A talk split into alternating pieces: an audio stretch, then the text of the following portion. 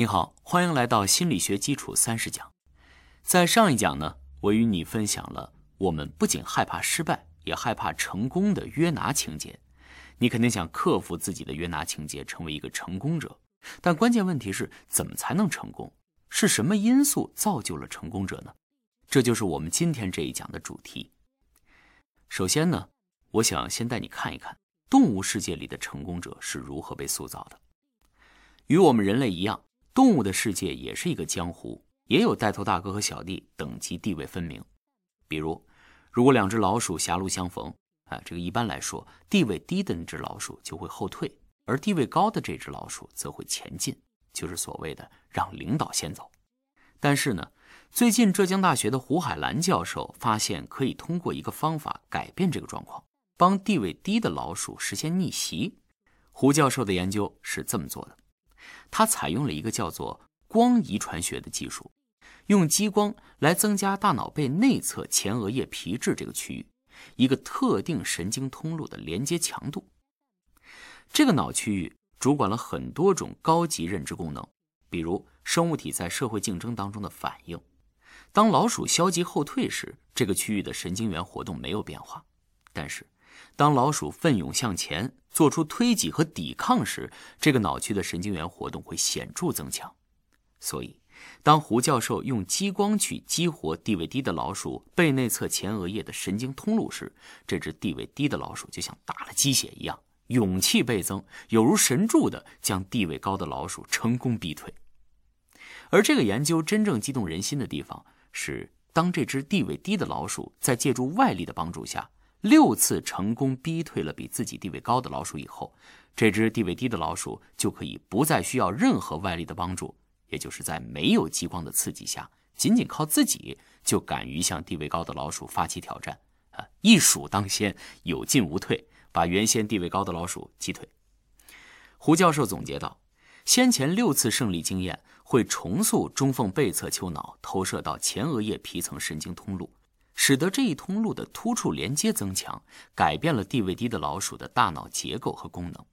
于是，原来地位低的老鼠不再像以前一样消极后退，相反，它有成功的信心，并最终取得了胜利。我们常听到一句话说：“失败是成功之母。”哈，但是这是错的。在心理学中呢，我们认为成功才是成功之母，称之为“胜者恒胜”的胜利者效应。也就是说，胜利的信心不是用失败换来的，而是需要用胜利来浇灌。只有从一个胜利迈向另一个胜利，才有我们战无不胜的信心。在胡教授的研究中，你可以看到，老鼠的等级高低，并不在于它们在身体上强与弱的差异，而是在于以往的胜利经验。这种胜利经验通过改变你的大脑神经细胞的激活方式，会变成自我实现的预言。虽说胡教授的实验是在老鼠身上进行的吧，但是呢，对人来说也有很大的启发性。这个启发就在于，成功是一个可以被灌输的概念。如何才能灌输成功的概念呢？有两个步骤。第一步，塑造一个了不起的愿景，激励人去追求宏伟的目标。第二步，用多次的胜利来强化成功的信念。我们不妨来看一个我们都特别熟悉的成功人士，谁呢？毛主席的例子。在一九三零年，中国革命正好处于低谷，一些红军将领就问了毛主席一个问题：红旗究竟还能打多久？毛主席回了一封非常著名的信，叫做“星星之火可以燎原”，给当下迷茫的红军指出了实现愿景的路径。所以。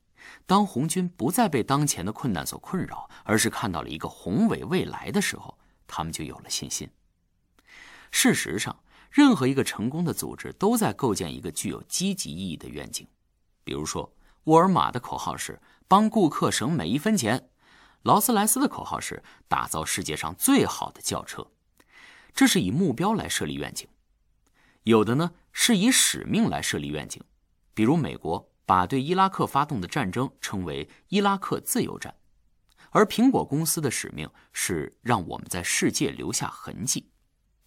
有的是以理念来设立愿景，比如北京奥运会是同一个世界同一个梦想，佳能是共生，使地球上每一个个体都能享受到地球的馈赠。同样，对于我们每个个体，也需要有对伟大的渴望。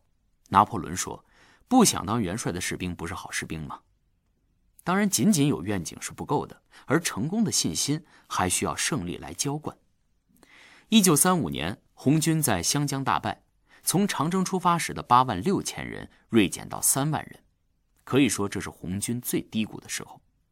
但在遵义会议之后，毛主席带领红军取得了一系列了不起的胜利，比如四渡赤水、二打娄山关、二战遵义城、智取三线、巧渡金沙江、强渡大渡河、飞夺泸定桥、翻越夹金山、与红四方面军在茂功会师等等。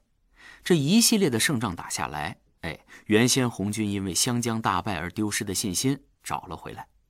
在此之后，红军在与国民党、日军甚至美军的对抗当中屡屡获胜。作为一个领导，无论你领导的是上万人的大公司，还是两三人的小团队，你需要做的就是带领你的小伙伴从一个胜利走向下一个胜利。这样，你赢得的不仅仅是事业上的成功，你还赢得了你的小伙伴们对你的忠诚和信赖，因为你给了他们成功的体验，你给了他们战无不胜的自信。所以。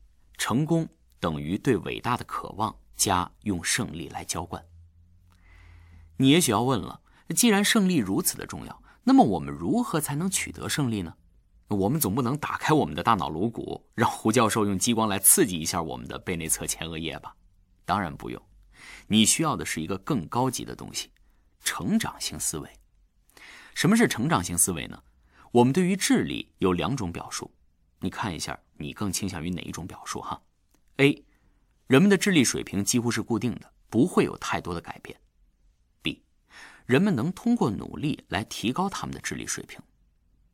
如果你更倾向于 A 这个选项，那么你把智力当成一个自己几乎无法控制的固定事实，这就是固定性思维。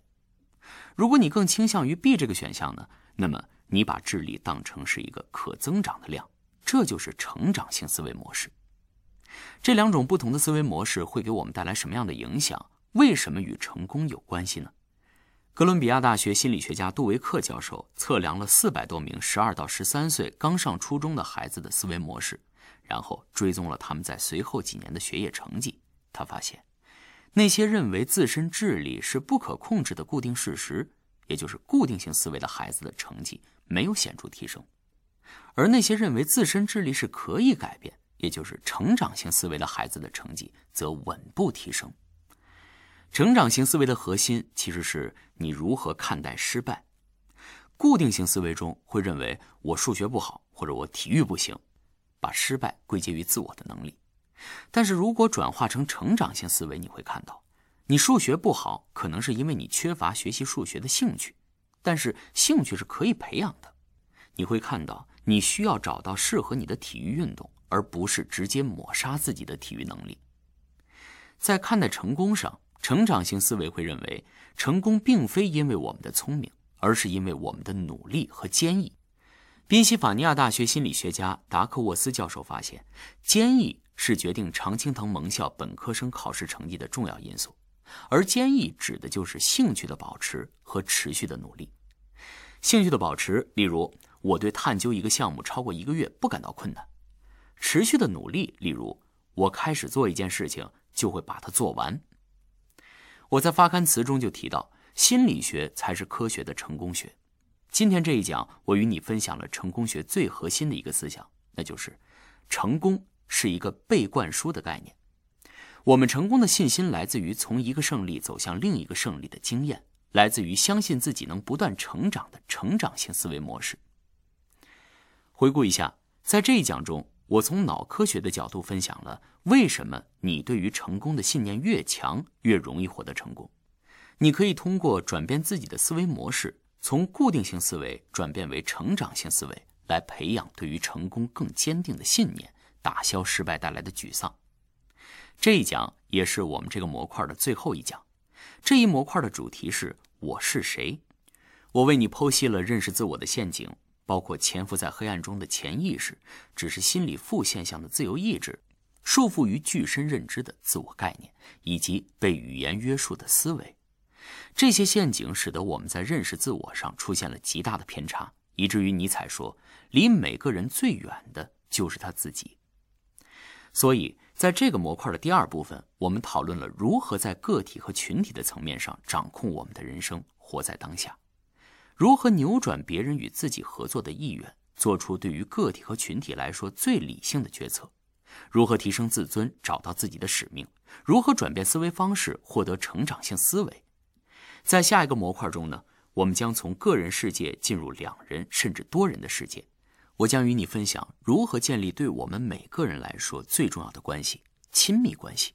我们下一讲再见。